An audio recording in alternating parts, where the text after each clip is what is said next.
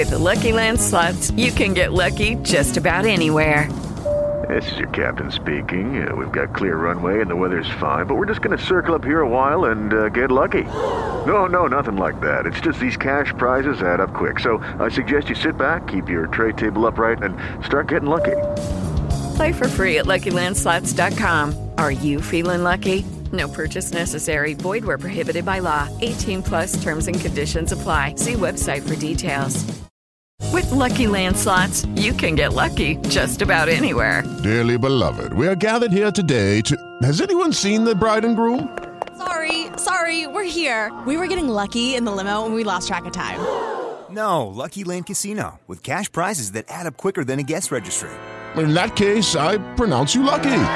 Play for free at LuckyLandSlots.com. Daily bonuses are waiting. No purchase necessary. Void where prohibited by law. 18 plus. Terms and conditions apply. See website for details.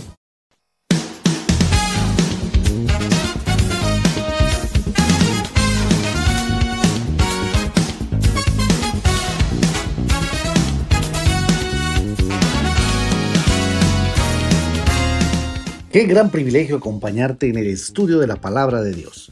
Bienvenido al podcast de la hora silenciosa de Palabra de Vida Guatemala. Descubriremos junto a ti los desafíos que Dios nos dará hoy a través de su palabra. Deseamos que hayas tomado un tiempo para leer con anticipación el pasaje del día de hoy.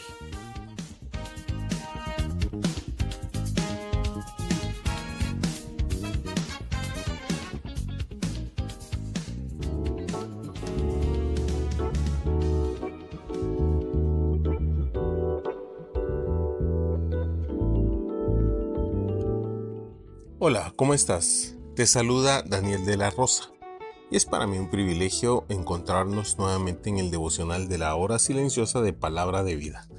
En esta oportunidad veremos el capítulo 8 del Evangelio de San Lucas. Los primeros tres versículos tratan del ministerio del Señor Jesús y de cómo muchas mujeres le habían seguido también para servirle aún financiaban las labores que realizaba Jesús y sus discípulos. Y luego veremos la parábola del buen sembrador, donde Jesús describe a través de una parábola la realidad del corazón del hombre y nos da cuatro tipos de corazones y cómo reaccionan al recibir esa semilla que es la palabra de Dios. Recordemos que las parábolas son un método didáctico y también ilustrativo que utiliza una comparación de algún bien material o terrenal para enseñar una verdad espiritual. Leamos juntos el pasaje de hoy.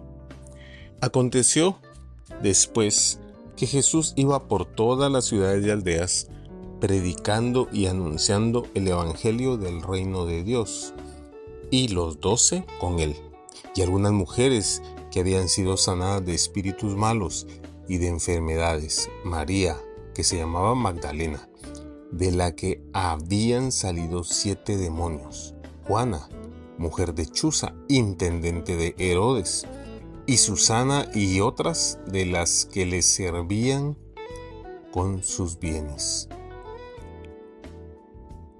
Juntándose una gran multitud y los que de cada ciudad venían a él, les dijo por parábola, el sembrador salió a sembrar su semilla y mientras sembraba una parte cayó junto al camino y fue hollada y las aves del cielo la comieron.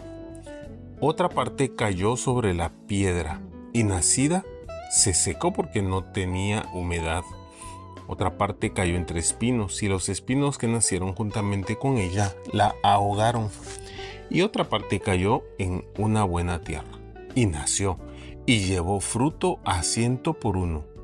Hablando estas cosas, decía a gran voz, el que tiene oídos para oír, oiga. Y sus discípulos le preguntaron diciendo, ¿qué significa esta parábola? Y él dijo, a vosotros os he dado conocer los misterios del reino de Dios, pero a los otros por parábolas, para que viendo no vean y oyendo no entiendan. Esta es pues la parábola. La semilla es la palabra de Dios. Y los de junto al camino son los que oyen y luego viene el diablo y quita de su corazón la palabra para que no crean y se salven. Los de sobre la piedra son los que habiendo oído reciben la palabra con gozo, pero estos no tienen raíces, crecen por algún tiempo y en el tiempo de la prueba se apartan.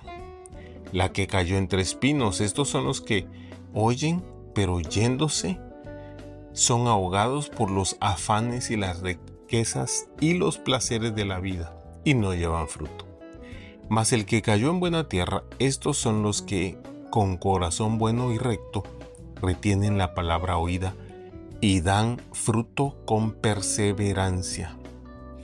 En los primeros tres versículos vemos la importancia que Jesús le daba a las mujeres. En esa época no se las tomaba en cuenta para ser discípulas o aprendiz de nadie. Pero Jesús les devolvió la dignidad que el pecado les había robado. Imagínense, había una de ellas con un pasado oscuro, trabajando junto a una dama de la corte real. Su esposo era administrador de los bienes de Herodes y estas mismas mujeres fueron las primeras en saber que Jesús había resucitado. También llama mucho la atención que el Señor Jesús podríamos decir, se permitió ser financiado o dependiente del sustento que estas mujeres le daban a él y a sus discípulos para sufragar los gastos que el ministerio ocasionaba. Jesús, el Rey de Reyes, lo quiso así, para darnos el privilegio también de colaborar en su obra. Luego vemos a Jesús frente a una gran multitud y les hablaba por medio de una parábola, la del sembrador, que muy bien podríamos nombrar como la parábola de los cuatro corazones. Los discípulos no entendieron nada de ella, pero Jesús los toma aparte y les explica el significado. Qué privilegio también tenemos nosotros, porque somos sus discípulos. Él les dijo, a vosotros les es dado conocer este misterio y la clave de esta parábola es que la semilla es la palabra de Dios. Es la misma semilla que cae en los cuatro tipos de terreno. Los terrenos representan el corazón del hombre y el cómo recibe la palabra de Dios.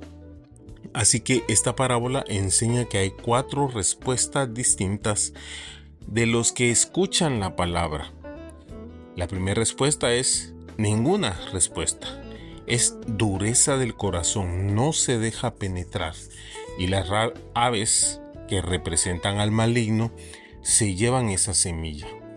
La segunda respuesta es emocional, dura muy poco tiempo la emoción y se olvidan de las promesas que le hemos hecho a Dios. La tercera respuesta es mundana, porque allí Sí crece la semilla, pero es ahogada por las cosas de este mundo, el, el dinero, los placeres. No queremos dejar nuestra vida secreta. Es todo lo que anteponemos a Dios. Y la última respuesta es la fructífera. Imagínate, produce ciento por uno y dan fruto con perseverancia. Constantemente esta parábola me hace pensar qué clase de suelo soy. Al ver los cuatro resultados, puedo pensar que tenemos de los cuatro tipos de suelo en el corazón. A veces no dejamos que la palabra se aparte de nuestra vida. A veces la emoción termina pronto. A veces el pecado es más fuerte y me derrota.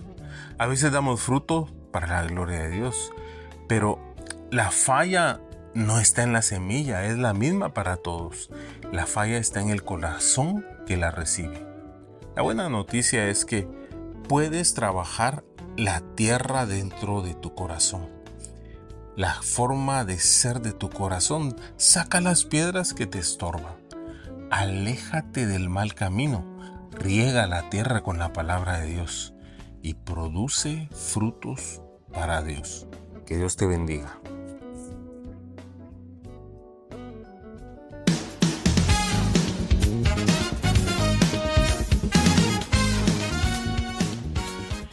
Es emocionante saber los tesoros que Dios tiene en su palabra para nosotros. Ayuda a tus amigos a que descubran la voluntad de Dios para su vida. Comparte este podcast con ellos. No olvides seguirnos en nuestras redes sociales.